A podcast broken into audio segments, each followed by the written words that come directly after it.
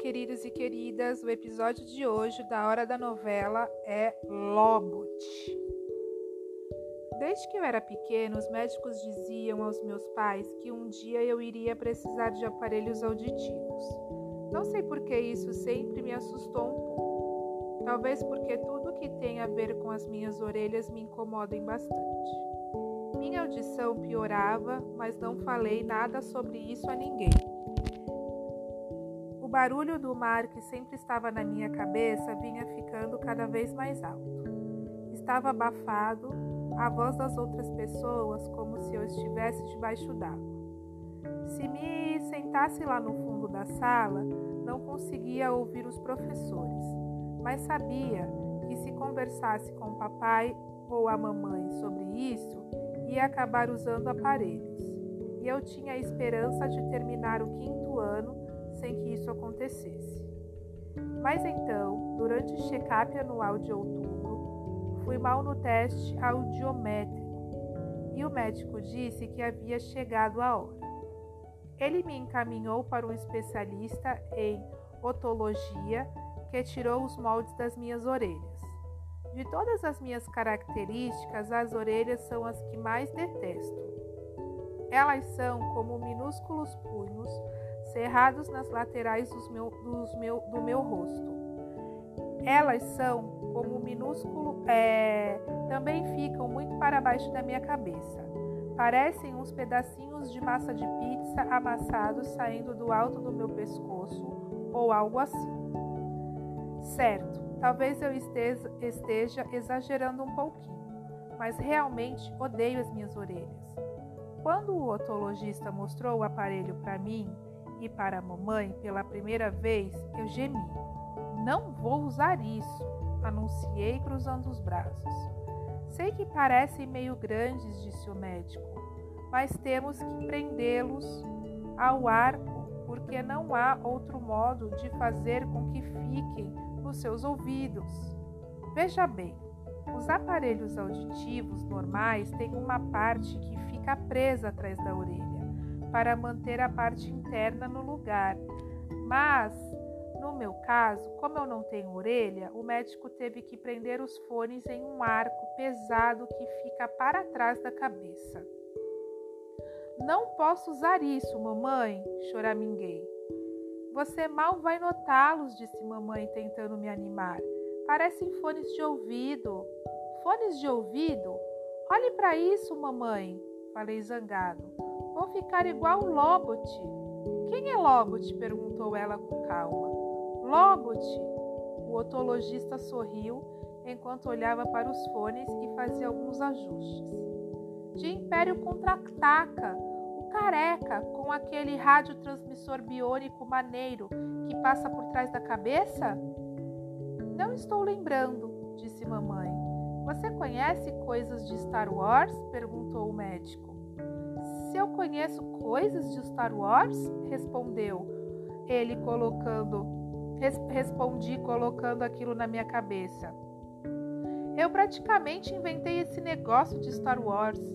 Ele se encostou na cadeira para ver como o arco estava em seguida e o tirou. Agora, Auge, quero explicar o que tudo isso. Eu quero explicar o que é tudo isso, apontando para as diferentes partes dos aparelhos. Essa peça, essa peça de plástico curva se conecta com um canal aditivo. Foi por isso que tiramos os moldes em dezembro, e é por isso que essa parte que fica dentro da orelha se encaixa bem e é confortável. Esta parte aqui se chama gancho de som, ok? E esta aqui é a parte especial que encaixamos neste suporte. A parte Lobot, falei sofrido. Ei, o Lobot é legal, disse o otologista. Não é como você, não é como se você fosse ficar parecido com o Jar Jar, sabe? Isso seria ruim. Ele deslizou os fones pelas minhas, pela minha cabeça outra vez com cuidado. Aí está, August, que tal? Totalmente desconfortável, falei. Você vai se acostumar bem rápido, disse ele.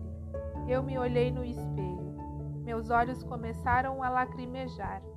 Tudo o que eu via eram aqueles tubos sobressaídos dos lados da minha cabeça, como se fossem antenas. Tenho mesmo que usar isso, mamãe?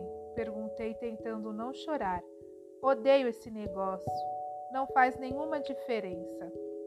Espere um segundo, garoto, disse o médico. Eu ainda nem liguei o aparelho. Espere até ouvir a diferença. Você vai querer usá-los diariamente.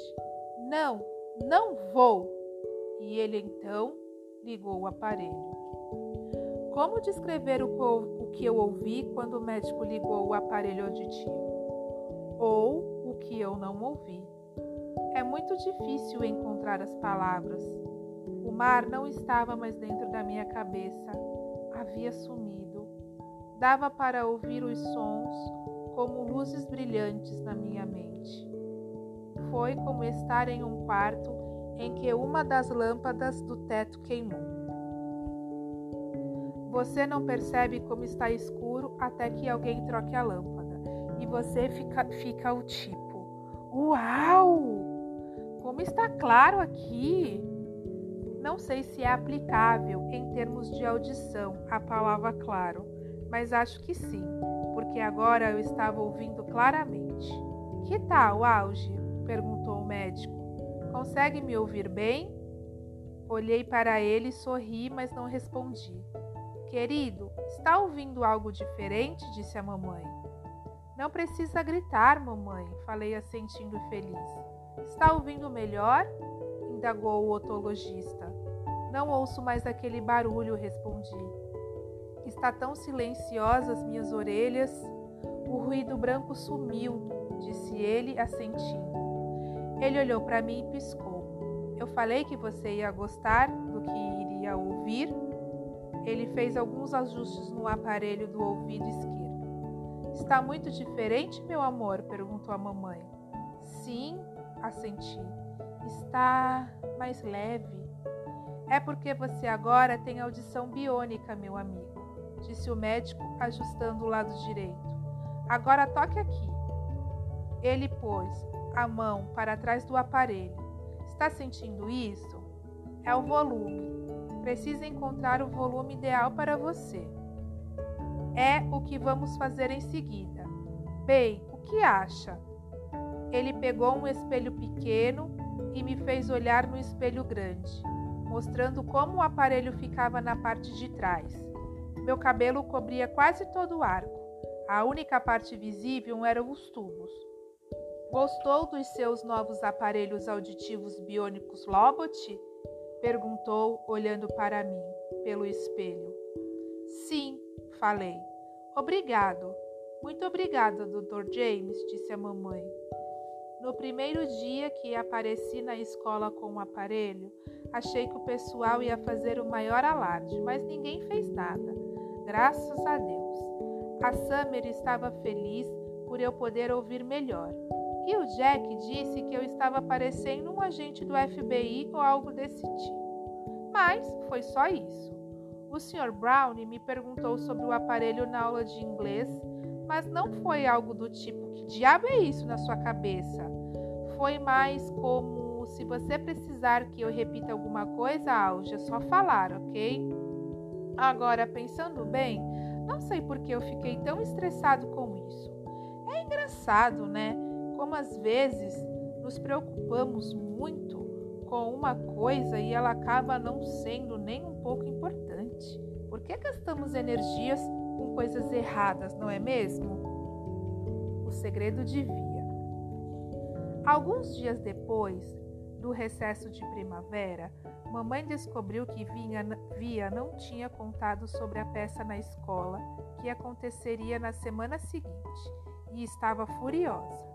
Minha mãe não fica zangada com muita frequência, embora papai possa discordar disso. Mas ela estava louca com a Via. As duas tiveram uma baita briga. Eu consegui ouvi-las gritando, uma com a outra, no quarto da minha irmã. Meus ouvidos biônicos Lobot escutaram a mamãe dizendo: O que há com você ultimamente, Via? Você está muito temperamental, mal-humorada e cheia de segredos. Qual o grande problema eu não falar de uma peça idiota? Havia praticamente berrava. Eu nem tenho falas.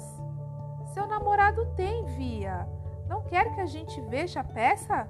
Não, na verdade não. Pare de gritar. Você gritou primeiro. Só me deixe em paz, ok? Você sabe, você sempre conseguiu muito bem me deixar em paz a vida toda. Então, não entendo por que você escolheu justamente o ensino médio para começar a se, se interessar por mim. Não sei o que a minha mãe respondeu, porque tudo ficou silencioso.